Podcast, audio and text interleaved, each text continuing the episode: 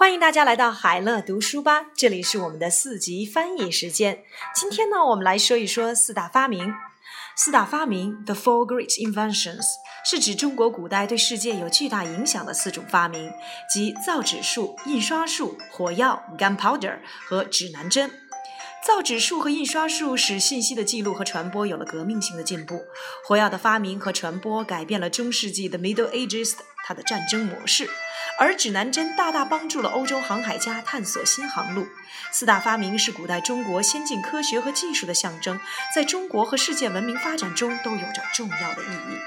我们来看一看这段内容的词汇难点：对什么有巨大的影响 ？Have great influence on or have great impacts on。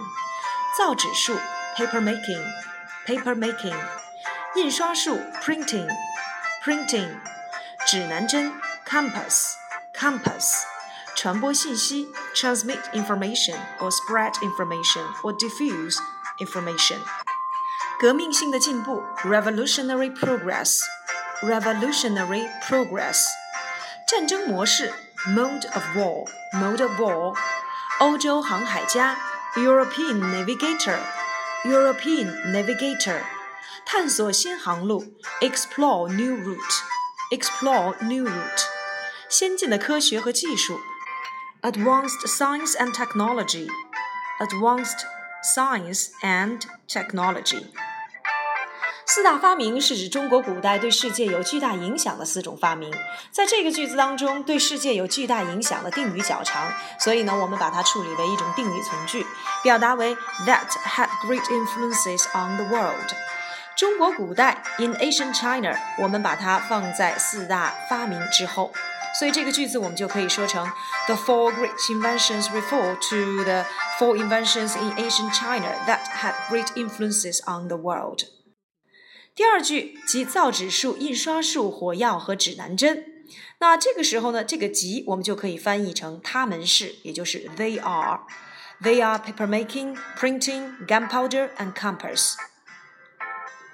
在第五句当中。指南针大大的帮助了欧洲航海家探索新航路。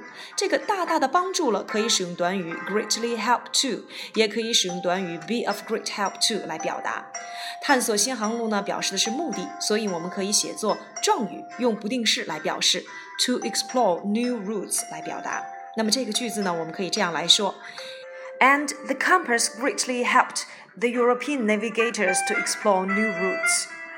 最后一句，四大发明是古代中国先进科学和技术的象征，在中国和世界文明发展中都有着重要的意义。那么，四大发明是什么的象征？有着什么样的意义？我们可以使用并列结构来翻译：The four great inventions are symbols of and of great significance。有着什么样的意义？用短语 be of 来表达。所以，古代的先进科学技术的翻译，我们可以翻译为。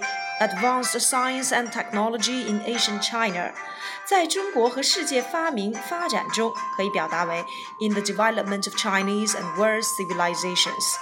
好，我们来看这段内容的翻译。The four great inventions refer to the four inventions in ancient China that had great influences on the world.